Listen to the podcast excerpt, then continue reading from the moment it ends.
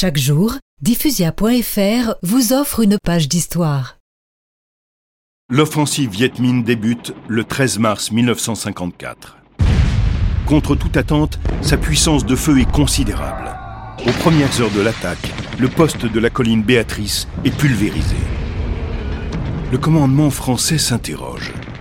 Comment ont-ils fait?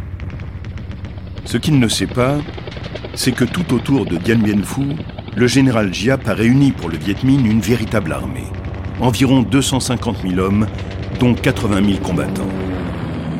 Partout des galeries ont été creusées, permettant dans le plus grand secret de disséminer sur les points stratégiques de nombreuses pièces d'artillerie lourde. Le déséquilibre des forces est trop grand. Le destin du camp retranché français est scellé. Tout au cours de la bataille, malgré une défense acharnée, ces positions se réduiront jour après jour.